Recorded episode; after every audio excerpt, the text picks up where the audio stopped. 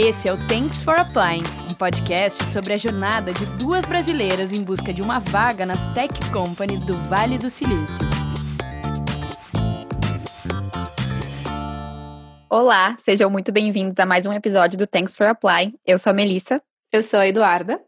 E hoje a gente vai bater um papo com a Camila Silento. A Cami é formada em administração de empresas, hoje trabalha no mercado financeiro em Nova York e divide um pouco da sua vida e dicas de viagem no Instagram @camisilento e no blog I'm Living Today. Nossa conversa de hoje, a ideia é bater um papo com alguém que está fora da nossa bolha de tech e de produtos digitais e que tem uma trajetória de sucesso construindo uma carreira aqui nos Estados Unidos. E ela vai poder contar para a gente as diferenças no ambiente de trabalho quando comparado ao Brasil. Oi, Cami, bem-vinda. Oi, oi! Obrigada, gente. Estou super feliz de participar. Nós também estamos super animadas. Eu conheci a Cami pelo Instagram e um dia ela gravou uns stories sobre carreira, contando que sempre sonhou em morar em Nova York e por essa razão as escolhas dela sempre foram muito pautadas por esse desejo. Cami, para começar, conta pra gente sobre tua jornada profissional desde o início até a primeira mudança para Nova York, porque já dando um spoiler, tiveram duas, né? Como que tu chegou aqui? É, não, eu acho super interessante porque hum, é muito engraçado quando a gente está assim, né, é, na faculdade e escolhendo a nossa carreira e etc. A gente faz isso num momento que é muito, assim, é muito cedo, né? É quando a gente é muito jovem.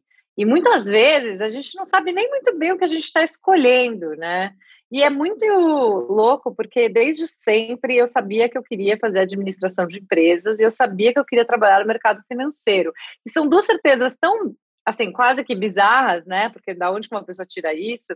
E acho que tem muito a ver com o exemplo que eu tive dentro de casa, da minha mãe, é, que começou a carreira dela no mercado financeiro, né? Depois da separação dela do meu pai, é, quando eu tinha mais ou menos uns oito, nove anos, né? Eles separaram, eu tinha uns sete. A minha mãe não trabalhava, ela não foi uma career woman até aquela, aquele momento. E aí ela se viu naquela situação, né? O casamento acabou, ela tinha duas filhas para criar e ela decidiu alçar um voo super, como que eu vou dizer, inusitado. Ela virou, imagina, praticamente estagiária é, num banco em São Paulo aos 35 anos. É, e eu achei aquilo, assim, ela sempre foi praticamente uma heroína para mim. Então, eu acho que esse, muito das minhas escolhas tem a ver é, com esse exemplo dentro que eu tive dentro de casa. É, então, é até engraçado, porque eu sabia, assim, eu, eu, queria fazer Fundação Getúlio Vargas, era a faculdade que eu queria frequentar. Naquela época, em administração de empresas, não eram tantas opções quanto, existem hoje, boas opções quanto existe hoje. A GV era, na realidade, a melhor faculdade de administração do país quando nessa época, né, no começo dos anos 2000.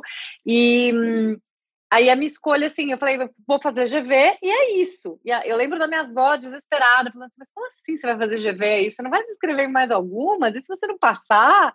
E não sei o quê. E para mim era tudo tão, tão claro. Eu falava assim, não, vó, se eu não passar, eu faço de novo. Simples assim, a gente espera um ano e é isso.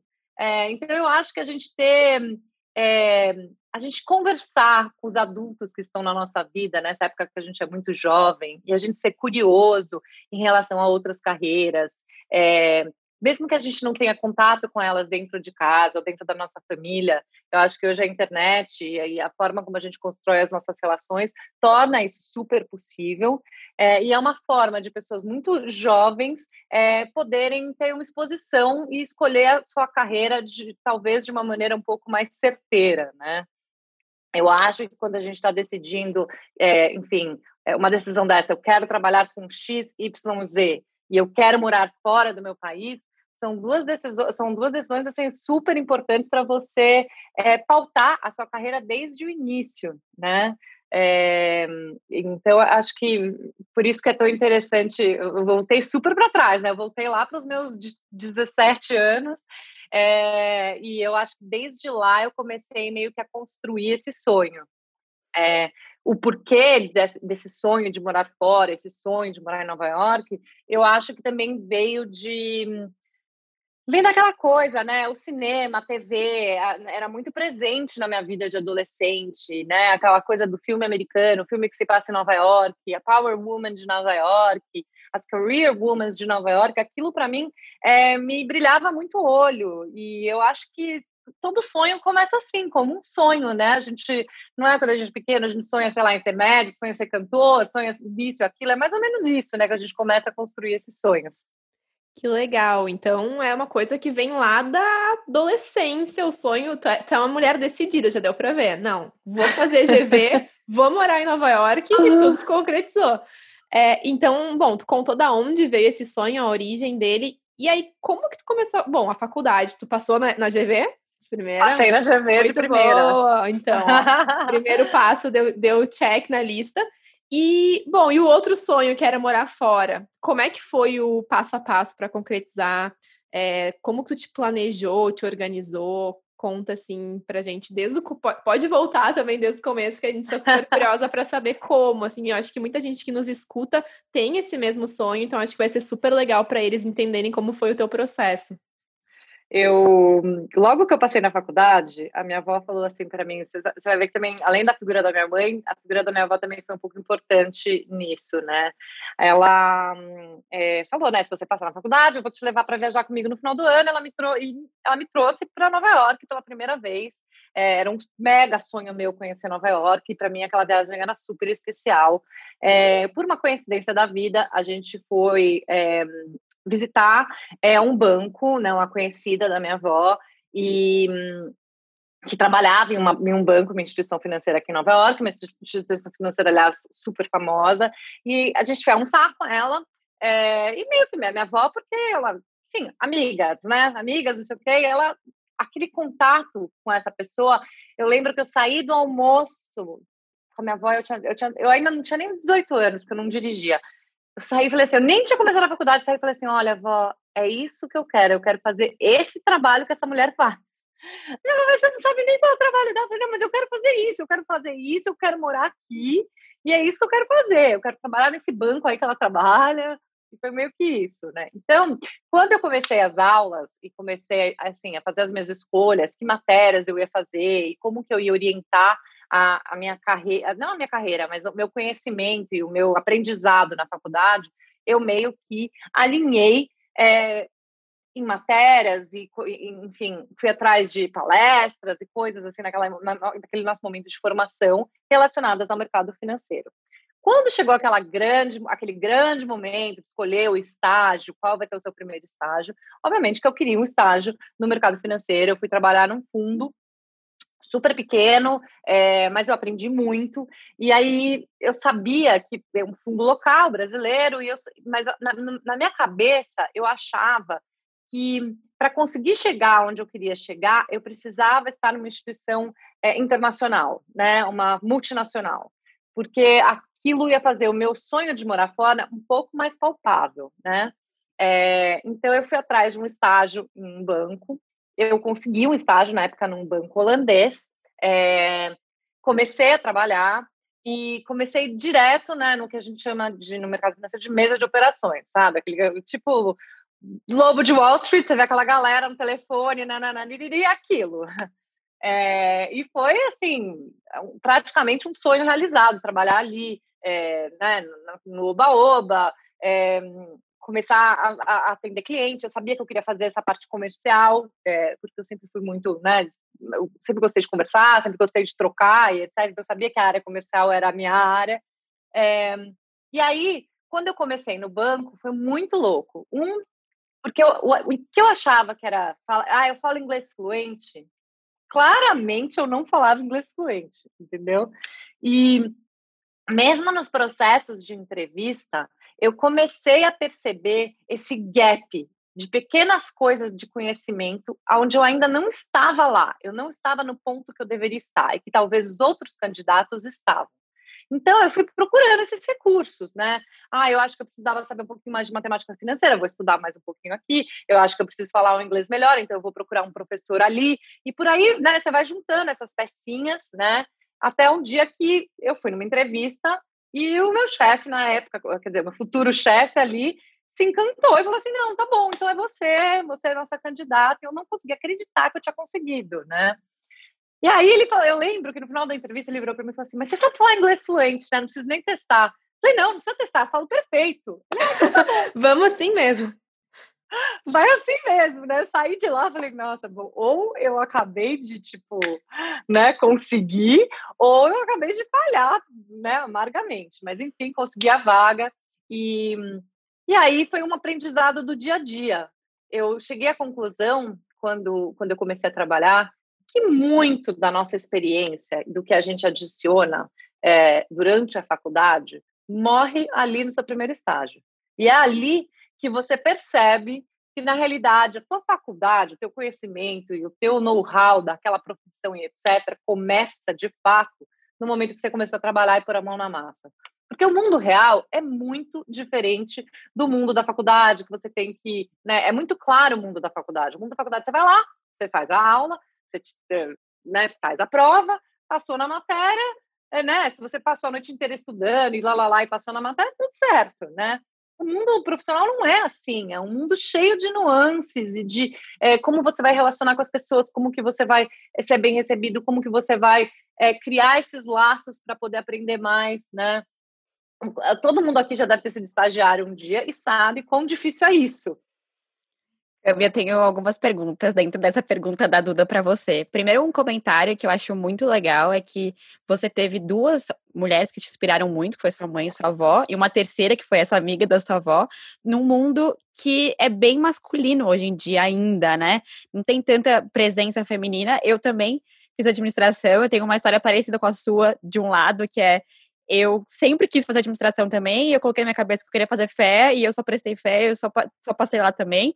É, só que eu tinha pânico de mercado financeiro. Eu sabia que essa não era para mim, tanto que na faculdade as matérias de finanças era que eu estudava para passar, porque eu não ia precisar daquilo. Então achei muito legal que você comentou também que você foi focando os seus interesses já no seu objetivo. Claramente, você tinha um objetivo que você queria chegar. E aí, a, a, minha pergunta é, primeiro, no seu primeiro estágio, que era o banco holandês, que você saiu da entrevista e foi direto para aula de inglês, porque você não tinha inglês fluente, você era um banco holandês, né? Você, então, era, imagino que a, que a matriz era na Holanda. Como é que foi a transição do banco holandês até você chegar em Nova York a primeira vez? É, eu acho que uma coisa muito legal é, do, dos do, do mundo bancário, do mundo financeiro, é que quando uma instituição é grande bastante para estar tá no Brasil, ela está em todos os lugares, entendeu? Então, se ela chegou lá e está na América Latina, que é talvez quase o último lugar que alguém vai decidir abrir uma instituição financeira, é, ele já está presente nos Estados Unidos, muito provavelmente, que é o grande mercado e etc., é o maior mercado, e, no geral, está presente na, na Ásia, que é um mercado emergente, mas um pouco mais desenvolvido do que o mercado nosso da América Latina, é, e está presente na Europa. Né? É, eu sabia que um banco americano talvez seria um, talvez o caminho mais certeiro, mas naquele momento não foi o que apareceu, né? Então também fica aí a lição que às vezes, né, o ótimo é inimigo do bom. Eu tive a chance no banco, no, no banco né, holandês, falei assim, cara, vai esse mesmo, eu vou jogar minhas fichas, vou apostar nisso. E também era um estágio, gente. Se eu não gostasse, né, eu não tô atrelada àquilo, não tô, né, amarrada naquilo. Eu podia mudar, eu podia, né, tinha, tinha tempo até lá. E aliás, essa história de estágio na minha época já era um pouco diferente do que eu sei que é hoje, né? A gente ainda não tinha legislação do estagiário, é, aquela coisa de acho que hoje acho que é só no último ano que você faz estágio, é, é, mudou bastante. É, na, na, minha época, a gente tinha os dois últimos anos para fazer o estágio, e o estágio era tipo a prioridade. A faculdade era total não prioridade, era, era assim, a, a sua prioridade na faculdade era ir lá, meu, pegar sua matéria e você se vira depois, né? Agora, você chegar no banco no horário e não sair mais, aquilo era né, o, o foco. E foi pelo banco holandês que você foi para Nova York a primeira vez? Sim, foi. E, mas ainda assim é uma história meio torta. Olha que louco. Eu passei. Bom, trabalhei como estagiária, passei um ano como estagiária, um ano antes de eu me formar. É, na realidade, seis meses antes de eu me formar, eles me fizeram uma proposta e me efetivaram, antes de eu me formar e tudo mais. É, e eu fiquei, assim, obviamente, super feliz. Eu tive uma chefe, mulher, que era chefe da, da tesouraria, ou seja, outra power woman, super é, uma, aliás, teve uma carreira brilhante no mercado financeiro no Brasil. É, o nome dela é Marta Alves. Nossa, ela é super modelo para mim de, de, de, carreira.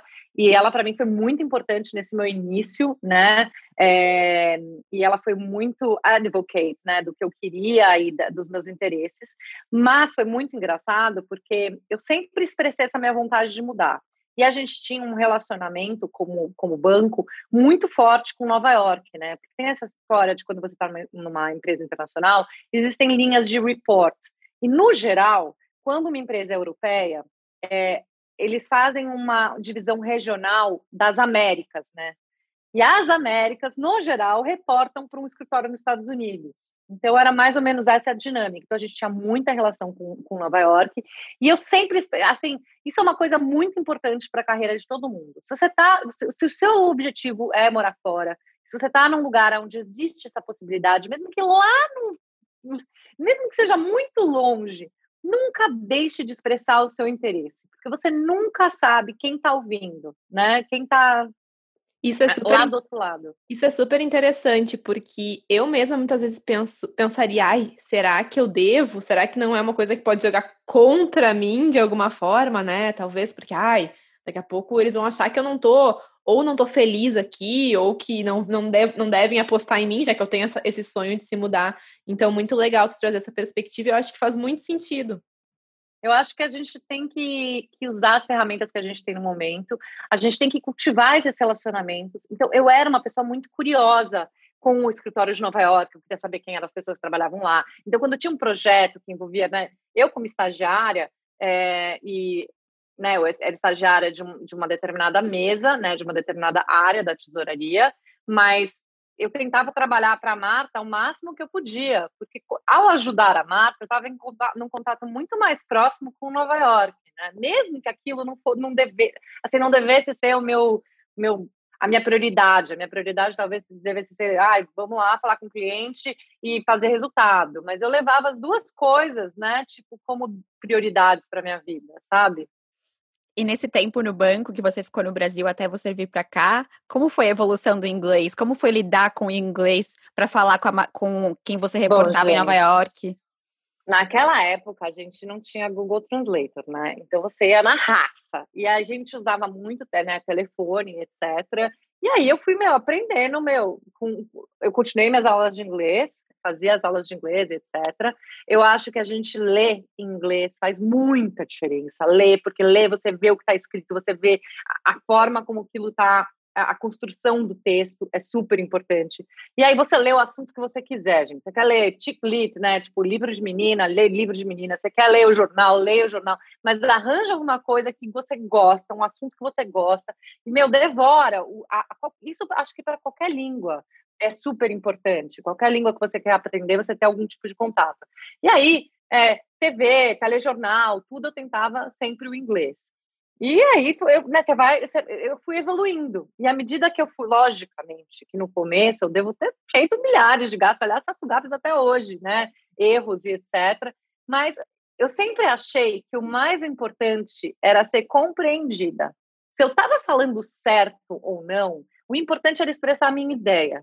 Porque, de alguma forma, se a pessoa entendesse o que eu estava querendo dizer, aonde eu estava querendo chegar, aquilo era mais importante do que falar, sabe, tudo bonitinho, com toda a construção, né? E aos poucos eu fui aprendendo. É, e aí o, o, que aconteceu foi que, bom, eu expressei milhares de vezes que eu queria para Nova York, é, existia né, uma, uma, meio que uma chance de ir, etc. E naquela época minha chefe falou para mim, não, eu, eu gosto muito de você, eu acho que está fazendo um excelente trabalho aqui, eu não vou abrir mão de você. E aquilo para mim foi um super banho de água eu falei assim, como assim? Eu sempre falei que eu queria ir, agora você não vai me candidatar, você não vai me transferir, como assim? E aí eu acabei pedindo demissão, eu revoltada, né, a super young, não sei o quê, falei, não, eu vou conseguir outro trabalho, vou por outro caminho, é, acabei recebendo uma proposta para ir para um outro banco é, grande, fui para outro banco, é, comecei uma carreira totalmente nova, nem era mais tesouraria, eu fui para o private banking, testar uma coisa nova e etc. Deu, passou, sei lá, seis meses, essa minha chefe saiu do banco, e aí a equipe de Nova York me ligou e falou assim, olha, aconteceu isso assim, assim, assim, ela saiu e agora a gente pode falar com você, porque, né, como não tem tu era protegida, tu era protegida dela. E aí eles me ligaram, fizeram uma proposta e eu voltei direto para Nova York, transferida e tal. É, e aí vem o grande pulo do gato, né?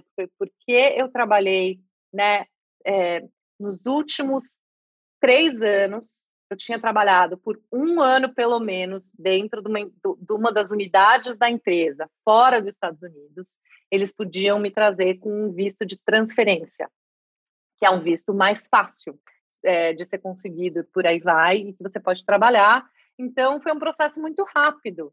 É, né, a, a, gente sempre fala, acho que vocês já devem ter passado por isso, né, das, de quando uma pessoa está procurando vir para os Estados Unidos, essa pergunta de imigração e existem mil formas, a gente, aqui nenhum de nós é especialista e cada um de nós teve uma situação diferente no começo, mas acontece, é, sabe, se você estiver no lugar certo, na hora, é um pouco de sorte com construir os relacionamentos certos, é, com pautar a sua carreira para aquilo, é, não ter medo de errar e arriscar, porque no final das contas, qual é o pior que pode acontecer? Ainda mais quando a gente é tão jovem. Né? Né?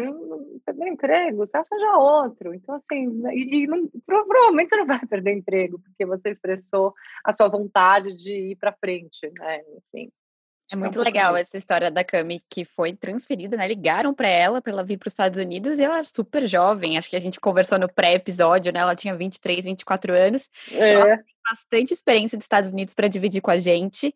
E Cami, é, começando nossa primeira pergunta do tema do nosso episódio hoje, a gente sabe, né? A gente está vivenciando os processos seletivos aqui, a gente percebe algumas diferenças e a gente imagina que depois que passa o processo seletivo, quando a gente entra no mercado de trabalho, no ambiente de trabalho, deve ter mais diferença ainda. Qual foi o primeiro impacto que você percebeu quando começou a trabalhar dessas diferenças e como que você encarou isso no começo? Bom, eu traba sempre trabalhei num ambiente que é extremamente masculino, né? De 15 anos, por isso faz 15 anos. É, de 15 anos para cá, muita coisa mudou, né? Muito do que eu passei, provavelmente, se eu tivesse no dia de hoje, é, né, em tempos de Me Too, em tempos de, é, de tantas é, regras e compliances e, e, enfim, mudanças positivas do mundo, eu não, provavelmente eu não teria passado. É, eu trabalhava num ambiente que era extremamente agressivo, né? é, extremamente agressivo extremamente, extremamente agressivo para a mulher. Eu acho que você tem que criar, você como menina, tem que criar uma casca muito grossa. Eu tive que criar uma casca muito grossa para passar a, né? Tive muitas crises de choro no banheiro, muitas, né? Assim, fizeram parte desse começo da minha carreira, era muito presente. É, e aí eu lembro que quando eu mudei para Nova York, acho que para mim o primeiro grande impacto era perceber que existiam mais mulheres, sabe, em posições de comando e em posições gerais, assim, muito mais mulheres do que eu trabalhava no Brasil. Então era um ambiente menos dominado, digamos assim, é, mais diverso. E, e outra coisa que eu percebi é que as pessoas eram muito mais competitivas do que no Brasil. É, no Brasil, mesmo a gente sendo assim um ambiente muito agressivo, um ambiente voltado a resultado, etc., ainda existia essa coisa, essa, essa questão de quase, eu, eu, vou tentar trazer uma palavra, mas meio de comunidade, assim, uma coisa meio né, de você, é, de time, de, é, de, nós somos um time, nós somos, né, quase como a gente está jogando futebol lá no campo e a bola está lá rolando e você é um time, você tem que jogar junto. É, e acho que também isso vem dessa cultura nossa de ver é, de, né, no país tudo é muito é, é muito de equipe, né? E, e, eu acho que isso eu estava aqui pensando por alto, não é só o jogo de futebol, não é só, né? Todo o nosso imaginário, acho que brasileiro, a gente tem essa questão de, de trabalhar em conjunto. E eu percebi de cara que aqui não funcionava assim. Era, sabe? É, basicamente, a sensação que eu tive naquele primeiro um ano era que, assim, o cara que sentava do meu lado queria que eu morresse. Porque para ele, se eu fosse atropelada ali na porta do banco, era melhor, entendeu? Porque ia sobrar mais para ele fazer, ia sobrar mais clientes, mais dinheiro para ele fazer. É, você não, tipo, você está muito ocupado e você não consegue atender o seu telefone e um cliente, enfim, é atendido por uma outra pessoa, é, aquilo era praticamente assim, sabe? Nossa, eu perdi uma oportunidade. E, e, e, e eu acho que esse começo, para mim, foi muito chocante. não só chocante por não saber que aquilo era diferente, mas chocante também porque eu estava começando e, e você está num país novo e etc. Foi um começo meio diabo veste prada para você, Cami. Como você, você lidou com isso, assim, Olha, de ter medo de ser engolida pelo seu parceiro de, de equipe? Eu adorei essa referência, porque um, o filme foi lançado, eu, se eu não me engano, em 2007. E eu mudei para Nova York em 2008. Então, aquela referência do Diabo Veste Prada, pra, né, pra, pra, nessa época, era muito forte. É, o Diabo Veste Prada, a entrada do filme, ela chegando no primeiro dia do trabalho, ela sendo né, bullied pela, pela, pela Miranda Priestley, pela chefe dela e pela pessoa que trabalhava do lado dela, é, era muito real. É, e era exa é, assim, exatamente. Era exatamente o que se passava, mas num, num ambiente mais profissional, menos né, floreado e etc. Né? Ninguém ia trabalhar de Chanel, é, não era né, aquela, aquela coisa linda, maravilhosa, era um banco, né? não era uma revista de moda, mas sim, eu acho que é, de uma certa forma eu, eu, eu é, é, um pouco dessa experiência, assim, e, e, e, é isso, eu acho que a gente tem que, um, é, achar sabe, as pessoas, achar a sua comunidade, achar a sua, a, a, o seu time dentro daquela equipe, dentro daquela, das pessoas que estavam do seu lado.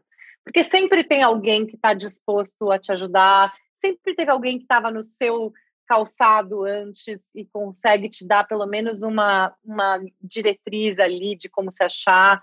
É, não ter vergonha de fazer pergunta, é, porque eu acho que no final das contas, às vezes a gente acha que a gente tem que saber tudo, e a gente não tem que saber tudo, eu não sou obrigada a saber tudo.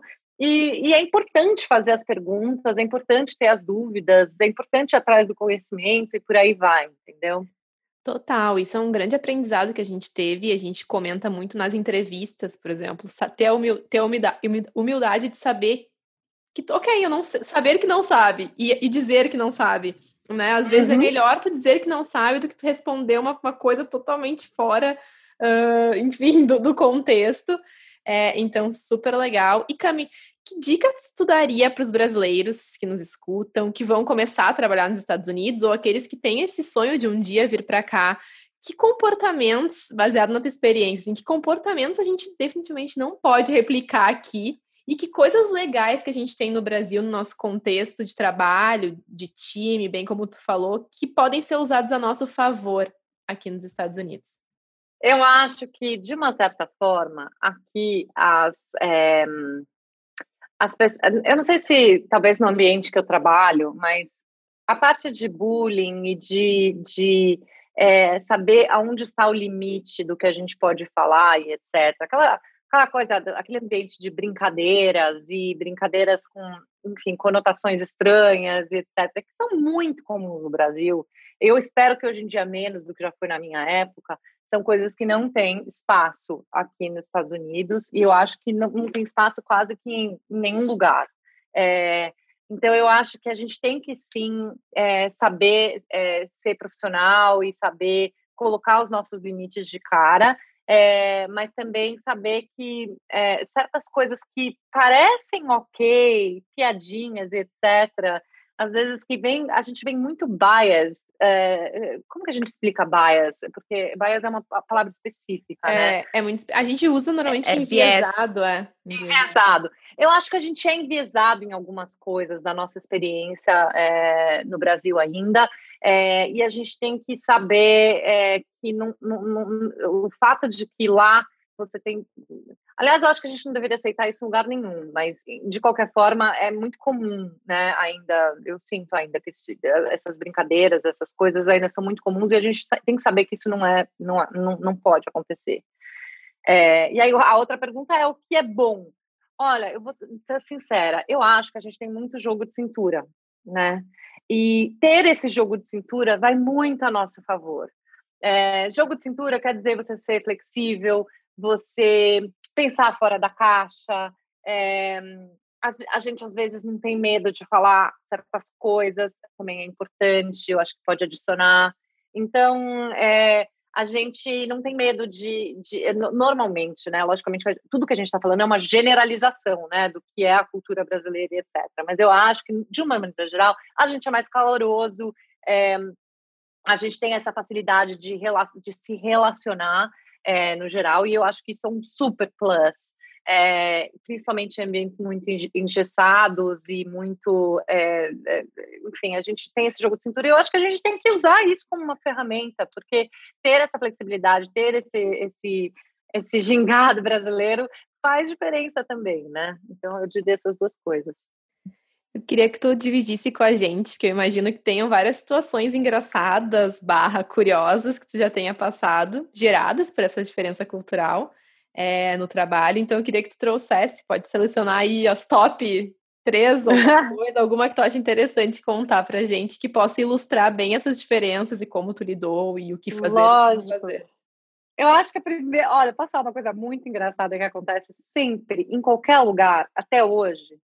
Você fala que você veio do Brasil, a pessoa já assume que você ama o verão, que você não consegue lidar com o inverno, que você tem assim paixão por futebol, que aquilo é a sua vida, é o futebol. E, e eu acho que essa é, faz, faz parte do imaginário do que é ser brasileiro e como gringo olha o brasileiro, né? É, então, de situações curiosas, eu acho que todas as vezes que alguém me pergunta, nossa, então você adora o verão, você deve, né, deve estar, seu sonho deve ser, por exemplo, morar na Flórida. Eu falo, não, pelo amor de Deus, eu odeio o verão. O meu sonho, eu tenho uma tempestade de neve amanhã, você não está entendendo.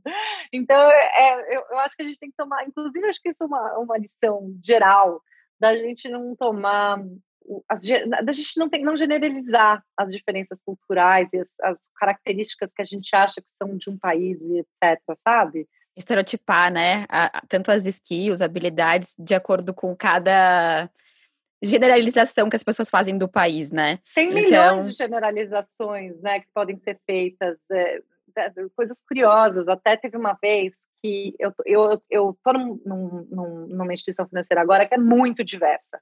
Acho que é o ambiente mais diverso que eu já trabalhei em toda a minha vida e é o mais rico culturalmente que eu já assim que eu já passei.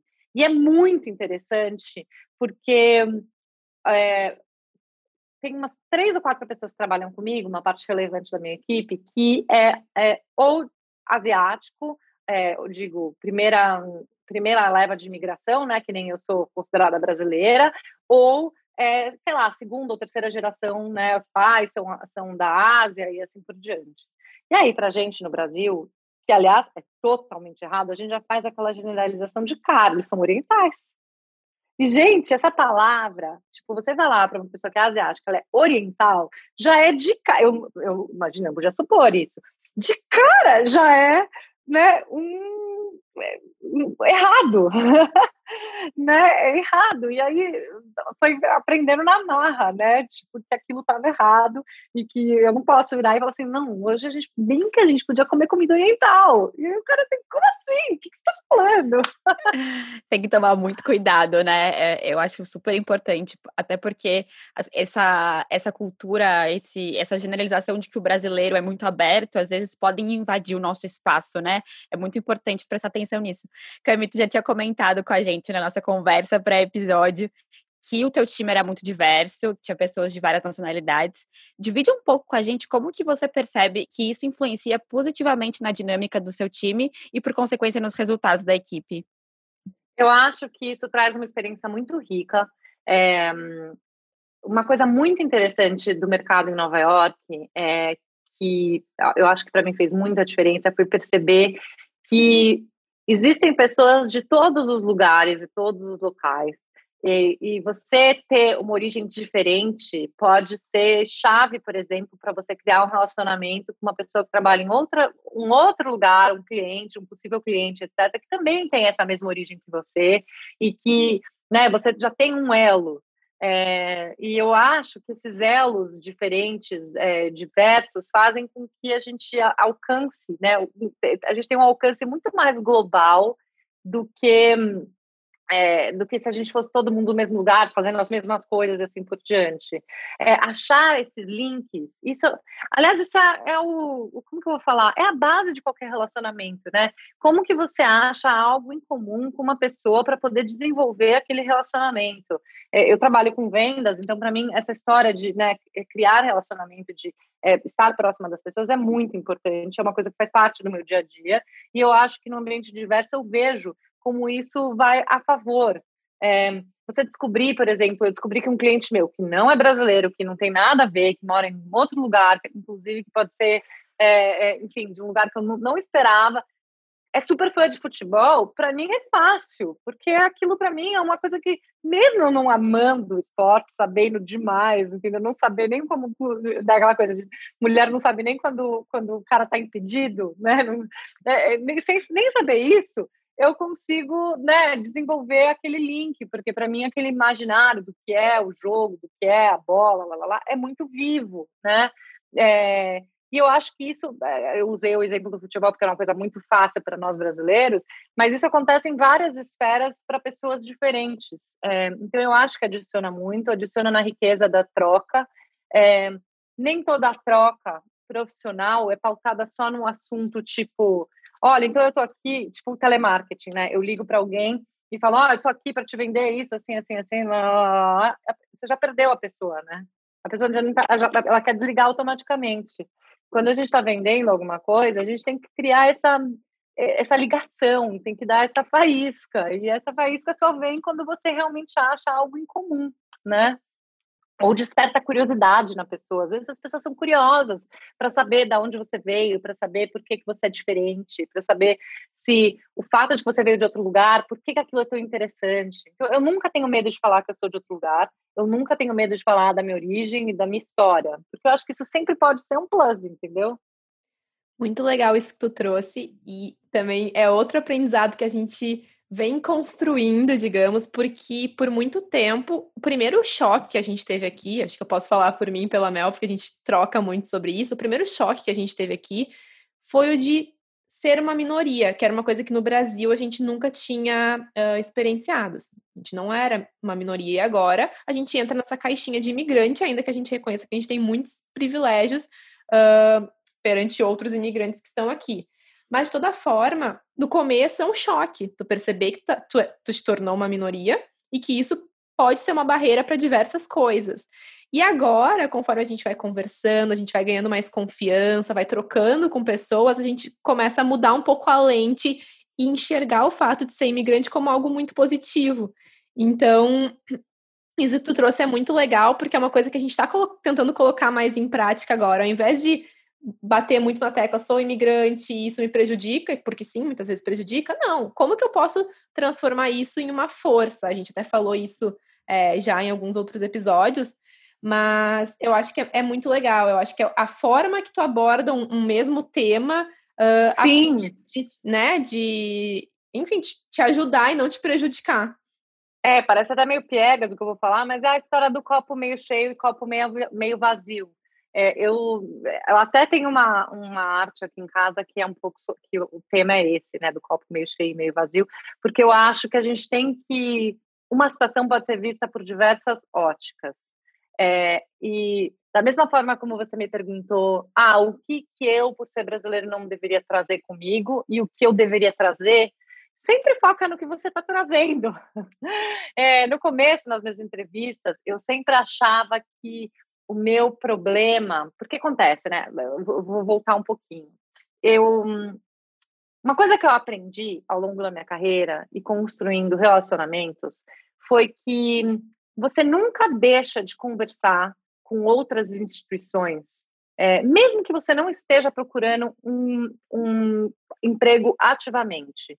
Então, se você conhecer alguém, e aí essa pessoa está entrevistando para uma vaga, e aí te chamam para conversar, você nunca diz não, você vai conversar, mesmo que não seja a instituição dos seus sonhos, mesmo que não seja né, o, o job dos seus sonhos, por quê? Porque você nunca sabe aonde essa pessoa vai aparecer depois, e você nunca sabe também aonde isso vai te levar. É, a gente pode se surpreender nessas, né, né, é, durante esse processo, né? E durante o, o processo de entrevista também, que é foi um aprendizado que eu tive ao longo da minha carreira, não é só você que está sendo entrevistado, você está entrevistando seu emprego. Então, não tenha medo de perguntar sobre quais serão suas atividades, sobre o que vai ser esperado de você, sobre o que vão ser as suas metas, sobre o que eles estão procurando, é, sobre o que está faltando, sabe? É, pergunte, porque você está entrevistando ele também. Você tem que saber se aquela, né? Às vezes a gente fica, ai, não, porque talvez seja a minha única oportunidade, então eu vou ficar pianinho aqui, vou entregar o que o cara está me pedindo, e, e, é isso, eu vou torcer para ele me escolher. Mas não, né? A gente também está tá entrevistando aquela empresa para saber se ela é ideal para nossa carreira, né? É, então, acho que isso tudo vem com a experiência, é, mas que são, talvez se tivessem me dito isso lá atrás, eu teria, eu, eu teria sido uma, um bom, um, bom, como que eu vou dizer, uma boa lição, é, de que faça as perguntas, vá atrás e, e, e, não tenha medo, né? Não coloque esses empecilhos é, que você acha que você tem. É como, eu, é como se eu tivesse virado para o cara e falasse assim: ah, não, então meu inglês talvez é meio mais ou menos. O cara falou assim: ah, então você fala inglês, né? Não precisa nem testar. Falo, né? Porque, tipo, eu sabia que ali naquela, naquele momento eu ia me virar, né? Então, é, é aquilo, você, você, se vira, você se vira nos 30, você vende o que você consegue é, e passa as primeiras barreiras e também vê se aquele lugar é para você, né? Acho que é um pouco disso. E a história do, do, do, do, do que você estava falando, da, da, gente ter essa, esse, essa caixinha de imigrante, é muito difícil, porque, por um lado, é, você não tem tantas liberdades, você não está em igualdade de condições com um candidato que, que tem, a, enfim, que é americano por si só, ou que tenha um green card. Você não está em igualdade de condições. Isso é um fato, isso é, é, é, é dado, é, porque qualquer empresa que vá te contratar sabe que ela vai ter ou um custo lá na frente para que você tenha o seu green card, para que você, enfim, é, né, ingresse na tua carreira. Toda empresa, quando está te contratando, também sabe para te treinar, para te fazer começar e para você entregar os resultados que ela espera de você, aquilo leva um tempo é, e é um investimento para ela também, né? Então, ela tem essa certeza de que o investimento dela, porque no final das contas a empresa está olhando para você assim, é, o investimento dela tem que se pagar, né? Então, é, a gente não está em igualdade de condições, mas o fato da gente não estar em igualdade de condições não faz ser impossível, né? É, eu fiz milhares de conversas né, de, de, de, de, emprego e etc. ao longo dos anos, quando eu não podia mudar de emprego por causa do meu visto, é, e foram super importantes para eu entender o que estava acontecendo no mercado, foram super importantes para eu conhecer outras pessoas, mesmo que eu não pudesse se aquilo desse numa, numa, numa, numa oportunidade, mesmo que eu não pudesse aceitar naquele momento, entendeu? Eu achei legal que você puxou esse gancho, Cami, porque a nossa próxima pergunta era um pouco sobre isso, né? Esse estigma que tem é, em cima do, de, do fato de ser imigrante. É, você já falou um pouquinho o que, que você fez no começo para lidar com isso, mas explore, explore um pouco mais para a gente se você tem dicas de como lidar com esse estigma aqui, porque você já mora aqui há bastante tempo e trabalha aqui há bastante tempo também. É, eu acho que é até é legal talvez a gente voltar a fita um pouco, porque eu tive dois momentos aqui, né? Esse primeiro momento no Banco Holandês, eu fiquei dois anos aqui em Nova York, é, e aí veio a crise financeira, crise de 2008, 2009. Na verdade, eu cheguei aqui no começo da crise e aquilo foi muito impactante. E eu acabei voltando, tive uma oportunidade melhor para voltar. É, voltei para o Brasil, fiquei sete anos no Brasil. E eu não tinha planos para voltar para Nova York. Eu achava que na minha cabeça que aquela caixinha e todos aqueles perrengues que eu tinha passado, que eu já tinha, eu fiz aquilo que eu era jovem, eu tiquei aquele box, né? Vivi fora, posso falar que eu já morei em Nova York, lá, mas a minha vida no Brasil está feita, eu não, não vou mudar, tá? tinha planos de longo prazo no Brasil e por aí vai. E a vida é desse jeito, gente. A vida traz surpresas, a gente, quando a gente menos espera. Às vezes a gente coloca uma coisa lá no nosso quadro de inspirações que a gente nem imagina que está lá no quadro, mas o quadro lembra que você colocou em algum momento. Então, aquela coisa de você ter cuidado com o que você sonha também é verdade, né? Cuidado com o que você sonha que pode ser real depois.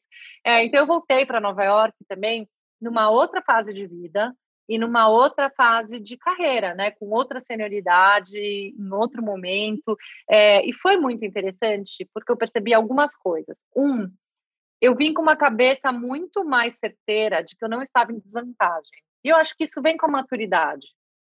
É, na primeira vez, eu sabia que eu não estava na melhor posição. Primeiro, porque eu era muito júnior, e segundo, porque eu, tinha todas as minhas inseguranças, eu ainda não né, não estava 100%, é, sabe, não tinha para mim um caminho 100% do que eu queria fazer dentro daquela, daquele time. É, foi um momento de crise muito fora de qualquer parâmetro a gente fala, nossa, agora com, com o Covid, não que sejam coisas comparáveis, mas para minha carreira, a crise financeira foi muito mais impactante do que está sendo toda essa mudança de agora. Logicamente, com as sociais proporções, não estou falando que, né, é, é uma coisa pessoal, né, do, do, do, da coisa que eu trabalho.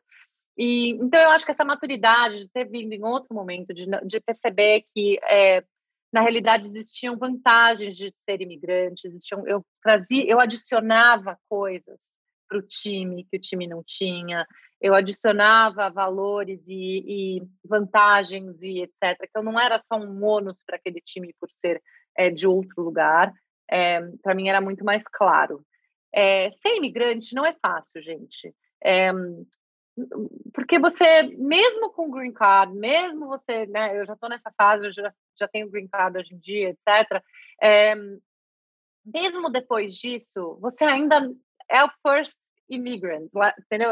Você ainda está no primeiro, é, você vai ser o primeiro né, que seus filhos vão olhar você, você vai, você vai ser first generation, é, né, eles vão ser o first generation, né, que nasceu nos Estados Unidos.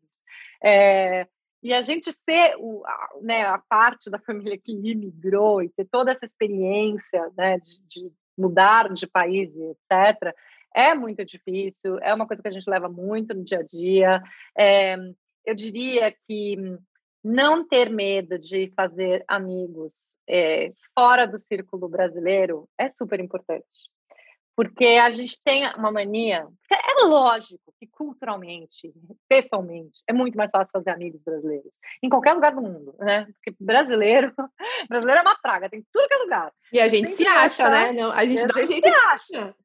A gente se acha, é super legal, é, é legal você ter essa, essa coisa né, do, do, do comum e etc. Mas é legal também você se desafiar a ser amigo de pessoas fora desse, de, do, dessa zona confortável. É, você se sair, você tirar, ah, sair dessa zona de conforto é muito importante. E não é fácil. Aquela coisa, e, também não, não entra nas generalizações, tipo, que todo americano é cold, né? Que ele vai ser é, é, gelado, que não vai ser receptivo, e que eles são fechados. Porque todas essas generalizações são, cara, é generalização. Nem todo mundo é assim. Tem gente que é super aberta, tem gente que está afim de conhecer outras culturas, tem gente que, que é curioso, tem gente que também tem pais imigrantes e que passaram isso como filhos, né, dessas pessoas que vieram para cá trabalhar. É muito comum, aliás, muito comum, muito mais comum do que a gente imagina. É, é, principalmente nos grandes centros, eu, e eu acho que a gente está em grandes centros para as nossas carreiras, eu aqui no mercado financeiro, vocês aí no Vale do Silício, é, são grandes centros, então são lugares muito diversos. É, né, a gente não está no centro dos Estados Unidos, num lugar super fechado, numa comunidade super fechada. A gente está num lugar muito cosmopolita, lugar mais cosmopolita. Acho que dois dos cantos mais cosmopolitas desse país é onde a gente está, e talvez do mundo. Então, é, não ter medo de criar esses relacionamentos, entendeu? É muito mais difícil, mas não é impossível. Não, com certeza. A gente está num momento também em desvantagem, porque eu e a Mel, a gente chegou com pouca diferença aqui em São Francisco, ela chegou uns meses antes, mas a gente pegou a pandemia, quando a coisa engrenou. A pandemia é muito atípico, é, é, muito atípico. Mas é, eu... é... Com certeza faz diferença. Eu, eu tô louca para fazer amigos americanos, até agora tá difícil, eu ainda te, eu tô tendendo a estereotipar muito, porque com, uh, pensando nos americanos que eu já tive algum contato, os vizinhos e tal, a minha experiência não foi muito positiva. Então, acho que também isso conta muito na hora da gente formar esses estereótipos. Todos americanos, ou pelo menos pessoas que não são brasileiras, o, o, foi difícil tentar estreitar um relacionamento, né? Mas eu tenho certeza que é uma coisa que agrega bastante. Eu não sei como é que é em Nova York, Cami, mas aqui em São Francisco a gente estava até conversando esses dias, eu acho, com a Duda, acho que, acho que foi com a Duda, assim, que aqui em São Francisco as pessoas têm parece que é uma cidade temporária. As pessoas estão aqui para passar um tempo e depois ou voltar para o seu lugar de origem ou ir para um outro lugar. Então, assim, eu não conheci nenhum local, eu não conheci ninguém de São Francisco. Então, isso uhum. dificulta a gente fazer amizades com americanos aqui. E até os próprios americanos que estão aqui não são de São Francisco, são tipo alguém do interior de não sei aonde. As pessoas não têm raiz, né? Raiz de longo prazo. Isso não é diferente aqui, não. E eu vou dizer, isso é muito comum na realidade nessas cidades. Eu quase digo que são cidades de passagem, né? E eu queria faz... aproveitar que a, gente, que a Mel puxou esse assunto, que era uma pergunta que eu tava louca para fazer. Tu comentou um pouco antes que, ok, tu teve né, essa primeira experiência em Nova York e voltou para o Brasil para outro banco. A gente escuta muito falar com nossos amigos brasileiros, e a gente mesmo lá no fundo, às vezes pensa, ah, quando a gente voltar para o Brasil, a gente que legal ter uma experiência aqui, voltar lá. Eu acho que tem muita gente que tem esse sonho, tem gente que tem o sonho de vir para cá, ficar, se estabelecer. Gente que não tem esse sonho acaba ficando. Muito brasileiro que a gente conhece veio para estudar, já está aí há 7, 10 anos. Mas tem gente que tem essa vontade de vir, beber da fonte e voltar para o Brasil. Quando tu voltou, como é que foi? O que tu percebeu que tu chegou com uma vantagem lá, como a gente, como muitos brasileiros e eu posso dizer que eu também enxergo que se eu voltasse para o Brasil hoje com uma experiência aqui, eu imagino que isso ia agregar muito para mim. É, não sei se tanto no dia a dia, mas nos, nos olhos das empresas que estão contratando, sabe? Sim, eu concordo plenamente. Eu acho que adiciona demais uma experiência no exterior, seja ela porque você foi estudar no exterior, seja ela porque você foi fazer um intercâmbio, foi, foi porque você foi é, ser au pair, foi porque você qualquer experiência no exterior eu acho que sempre adiciona adiciona porque é mais é, é mais uma coisa mas não é só uma linha no seu currículo porque quando você vê, eh, tem milhares de coisas que vão além daquela linha no seu currículo que você falou que você teve uma experiência fora. Tem o fato de que você foi lá, que você foi brave, você foi atrás, você saiu do, da sua zona de conforto e foi lutar por um sonho, por um conhecimento, para expandir os seus horizontes e por aí vai. Eu acho que existe é, também uma questão cultural do, no Brasil da gente achar que tudo que vem de fora é melhor é, então, o fato de que você passou um tempo fora já faz você ser um produto levemente melhor. Não estou dizendo que não é, o que é, etc., mas são percepções, né? É um pouco do que a gente, né? Por que, que é importante, sei lá, a caixa que o iPhone vem? É importante, é importante que vem naquela caixa bonita, etc. E, né, que, e que vem eh, da, da, da, da, naquele design. e agora a, sem o carregador. Pois é, agora sem menor e sem o carregador. A gente faz assumptions sobre essa linha do currículo, a gente faz assumptions sobre a, a caixa do iPhone. É, então, sim, eu acho que nos olhos do empregador é uma experiência, é um, é um plus a mais. Adoro essa expressão errada. Um plus a mais. É, é, é um plus a mais. É, agora, se eu acho que a gente tem que lembrar que tudo que a gente pode trazer de novo é, é sempre positivo, né? É, eu lembro que quando, quando eu fui fazer. É, quando eu, tava, eu vou lembrar um pouco daquele começo da carreira, que é bem difícil, quando você está fazendo estágio e, e, etc. Eu não tinha estudado em colégio americano, que era uma coisa bem comum entre as pessoas que estavam ao meu redor ali, é, nos processos seletivos. Então, né, eu não tinha aquela experiência de falar inglês desde pequena. É, eu não tinha tido a, a, chance de fazer um intercâmbio fora, eu nunca tinha tido. É, eu não tinha tido a chance de estudar fora, tipo assim, mesmo na faculdade. É, então, assim, eu nunca, eu tentei não, não, não, me pautar nas coisas que eu não tive. Eu tentei me pautar naquelas que eu tive. Aquelas experiências para mim que foram possíveis, que me trouxeram uma coisa de positivo, eu sempre trouxe elas para tona. É, e eu acho que talvez aí é a lição, porque a grama do vizinho vai ser sempre mais verde. Então, se a gente sempre achar que outro cara ali, que está na outra salinha fazendo entrevista né, na mesma hora que você, é, que, ele é, que ele deve ser melhor que a gente, mas não é, não necessariamente. A gente é todo mundo diferente. Muito bom. Eu estava vendo um post esses dias sobre. Eu sigo um monte de perfis sobre carreira, enfim, porque agora é a pauta da minha vida, né? Carreira, recolocação no mercado.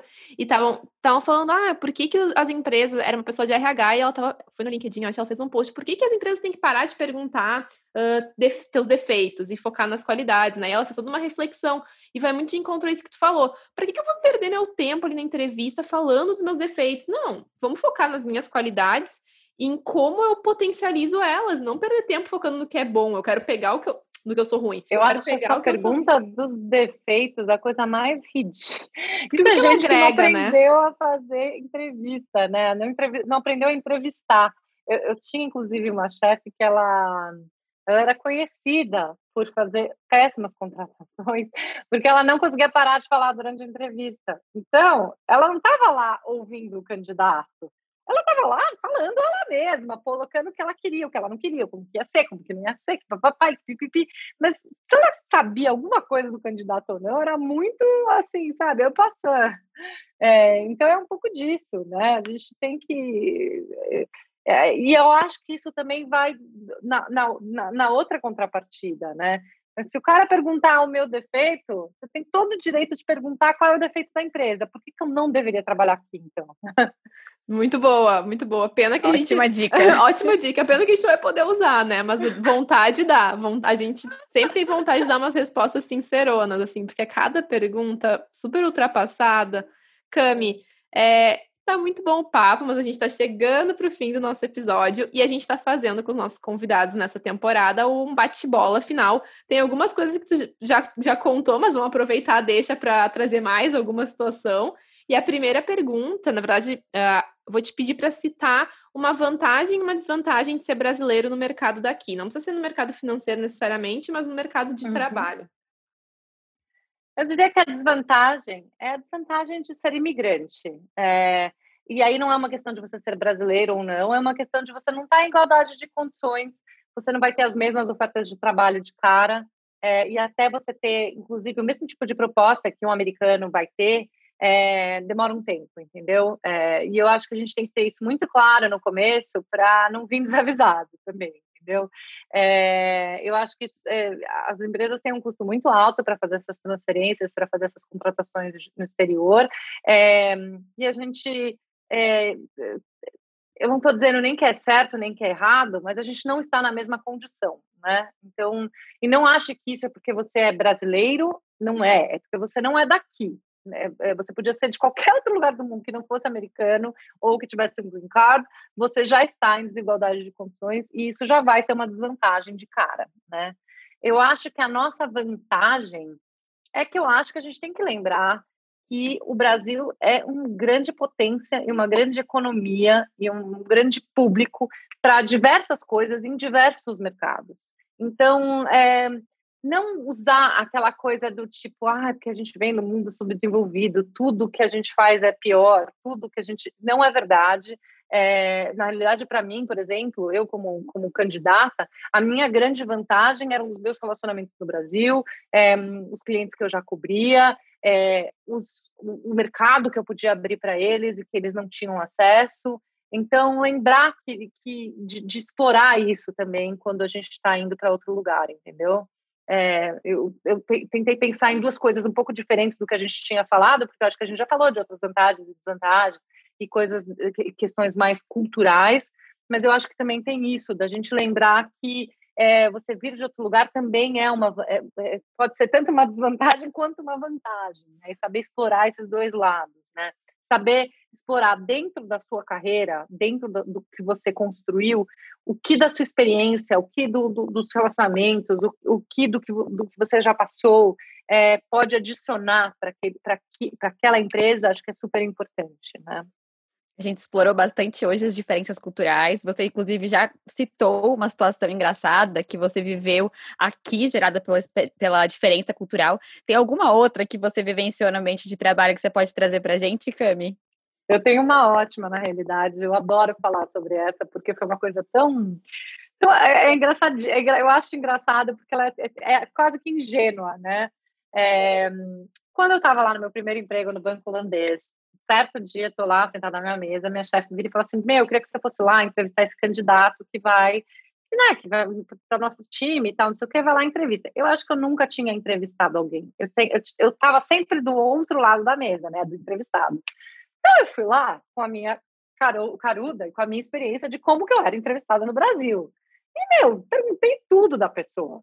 Fui perguntando, tudo que vinha na telha perguntava, etc e tal, não sei o quê entrevistei o cara, não, terminou, ah, legal, passar bem, não sei o que, tal, a gente se fala, tal, não sei o que, saí da sala e voltei para o meu lugar, né? Aí no mais final do dia, o time, né, tava, a gente estava ali na mesa, todo mundo sentado, eu, eu, não sei se vocês sabem, mas né, em banco, nesse, nessa área que eu trabalho, a gente fica sentado todo mundo junto numa mesa comunitária grandona, né, virou todo mundo as cadeiras, não sei o que, a gente começou a conversar e falou assim, pô, aí o pessoal começou assim, nossa, mas quantos anos vocês acham que ele tem, hein?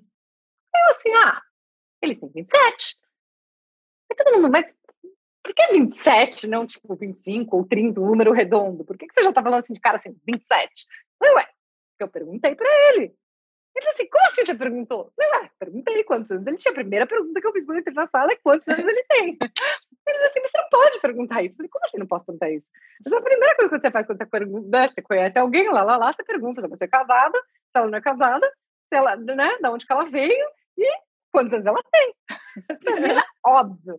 Eu não tinha mais vaga ideia que, por exemplo, por regras e por, é, enfim, processos, etc. Essas perguntas muito pessoais é, que podem fazer que a pessoa tenha uma sensação que você vai discriminar ela por causa de uma determinada qualidade, você não pode fazer. É, idade sendo uma delas. Então, aí a gafe total de coisas diferentes, né? O cara deve ter saído da entrevista e pensado: Meu Deus, essa foi a entrevista mais louca que eu já passei na minha vida. Foi praticamente um. Não, Gente. entendeu? Se ele morava com a namorada dele ou não. Né? Onde é que foi Enfim. nas últimas férias? Mas é uma coisa que a gente carrega muito do Brasil, e não só no contexto de entrevistas, acho que no contexto do trabalho também. Foi uma coisa que a gente também já tinha conversado Ai, no nosso papo. Conversou no nosso papo e a gente não falou aqui, né? Sim, eu acho que a gente tem uma tendência de, de levar tudo muito para o pessoal e de ter uma facilidade de sharing, né? Tipo assim, a gente chega, né, já fala, né, você fez final de semana, e a sua vida pessoal é meio, tipo, né, entrelaçada com a sua vida do trabalho, e eu acho que talvez uma grande lição aqui é que as pessoas são mais reservadas. É, é, eu acho que as pessoas tentam né, deixar as coisas do trabalho no trabalho e as coisas de casa em casa. É, logicamente que hoje, com essa coisa de mídia social e de que as pessoas ficam amigas suas, né, tanto pelo LinkedIn, quanto pelo Facebook, quanto pelo, pelo Instagram e etc., é, causam essas é, situações meio delica mais delicadas, né, em relação a essa divisão, mas eu acho, eu acredito que ainda existe um pouco essa divisão. É, tanto que para mim hoje é estranho quando uma pessoa que não e olha, gente, meu Instagram é aberto. Que eu mais tenho no meu Instagram são pessoas que eu não conheço. Mas eu acho super estranho quando um gringo, que nem eu, só falo português no meu, Instagram, começa a seguir, começa. E eu vejo que a pessoa tá vendo os stories, né? Eu falo, gente, o que pessoa tá vendo os stories que eu tô fazendo? Ele nem entendeu o que eu tô falando, ele tá entendendo, né? E é um pouco estranho, porque eu já acho que já peguei esse negócio do, é, entre aspas, reservado, que faz parte da minha vida privada, fora do trabalho, que não faz. É, aqui, aqui eles têm tipo uma ética, né? Um, um, dos meus chefes no Brasil, ele trabalhou muitos anos aqui nos Estados Unidos, e ele compartilhou com a gente o fato de que não é ético você, como chefe, adicionar pessoas da sua equipe em rede social, porque parece que você tá. É, Policiando. Assim, é, e também assim, a pessoa vai ser obrigada a te aceitar. Como é que eu não vou aceitar meu chefe, sabe? Invadindo o espaço é. também, né? Então, assim, ah, eu tô com medo de aceitar porque eu não quero que veja minha vida pessoal, mas eu vou ter que aceitar porque se eu não aceitar vai ser ruim para mim, sabe? Então, é, é bem. Uma, é muito louco isso, porque eu tenho uma, uma carreira que é super né, séria e, e, etc. Mas ao mesmo tempo eu também levo de uma forma um pouco séria o, o que eu tô sharing no, no Instagram e etc. E são. Eu não falo de trabalho lá muito, eu, já, eu falo, falei algumas de algumas, algumas vezes eu falei de uma forma pontual da carreira e sobre a experiência de ser imigrante, porque isso faz parte né, de mim, do, do que está acontecendo na minha vida, mas eu não falo do trabalho específico e nem é, do lugar onde eu trabalho específico, porque, enfim, eu, eu gosto de ter essas duas coisas separadas. Mas eu acho que sim, é estranho mesmo, né? Eu acho que quando você é chefe é, é acho que é importante a gente saber não invadir o espaço dos outros. Talvez uma, talvez saia uma lição, né, daqui é que você tem que ser convidado para participar da vida das pessoas. É, E a gente, no Brasil, a gente está muito acostumado, né? Você ouve de orelha um negócio e você já está participando da conversa, sabe aquela coisa? Total. Bem brasileiro. É, bem, bem, não é, bem Melissa. Não é tão comum, entendeu? É, não. É, é não é muito bem visto, enfim. Eu vou sofrer, eu já sei que eu vou sofrer, sofrer, tenho certeza que quando eu entrar no mercado de trabalho aqui eu vou sofrer, porque no meu trabalho, nos meus, todos os meus trabalhos eu sempre fiz, criei laços e era aquela coisa de almoço e contar, almoço de segunda-feira, onde todo mundo se atualizava do final de semana e deu treta lá em casa com o marido, ah, pois é, o meu cachorro levei no VT, sabe? E então eu sei que isso é uma página que eu vou ter que virar aqui e é difícil, ainda mais pra gente que é mais comunicativa, principalmente, é, é um desafio. Eu tenho é um desafio, uma história muito boa também... disso para contar. Eu contar, conta. É, eu fui fazer uma entrevista na empresa que eu trabalhei por cinco anos, lá em São Paulo, e aí um estagiário ia entrar junto comigo. Então era eu e o outro estagiário para fazer exame médico. Tipo, a gente já tinha sido contratado, tá fazendo exame médico e tal.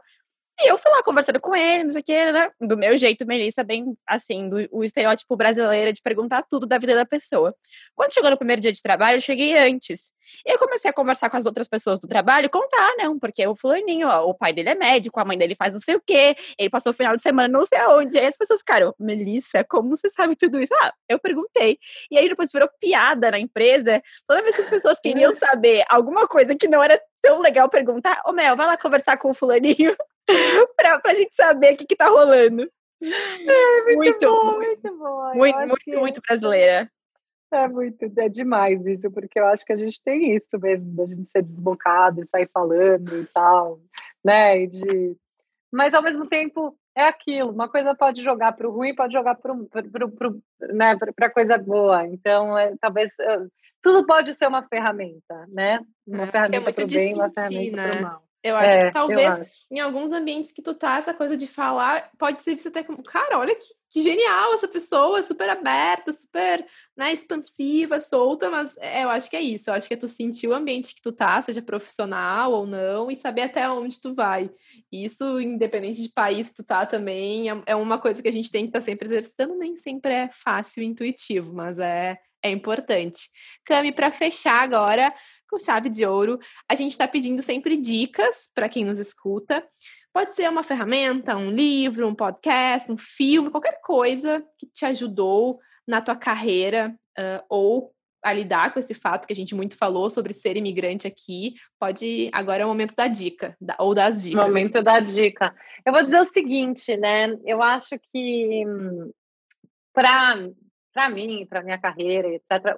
Eu adoraria que, eu tivesse na época dos podcasts lá atrás. Eu não estava. Eu acho que esse é um recurso incrível e eu acho, inclusive, que o trabalho de vocês no Thanks for Applying é fantástico, porque eu acho que é trazer esse momento é, tão peculiar de você ser um imigrante, estar tá ingressando no mercado de trabalho estranho, né, a você, é, que você não tem as conexões que a gente talvez teria se a gente estivesse no, no, nosso lugar de partida, digamos assim, na nossa casa.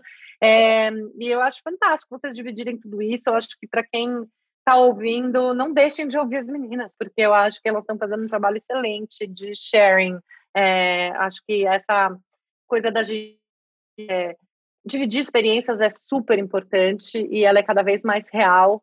É, então, procurar podcasts que, te, que, sejam relacionados com o assunto que, você, que te interessa, ou com é, a, o tipo, a indústria que você trabalha, etc., são super importantes.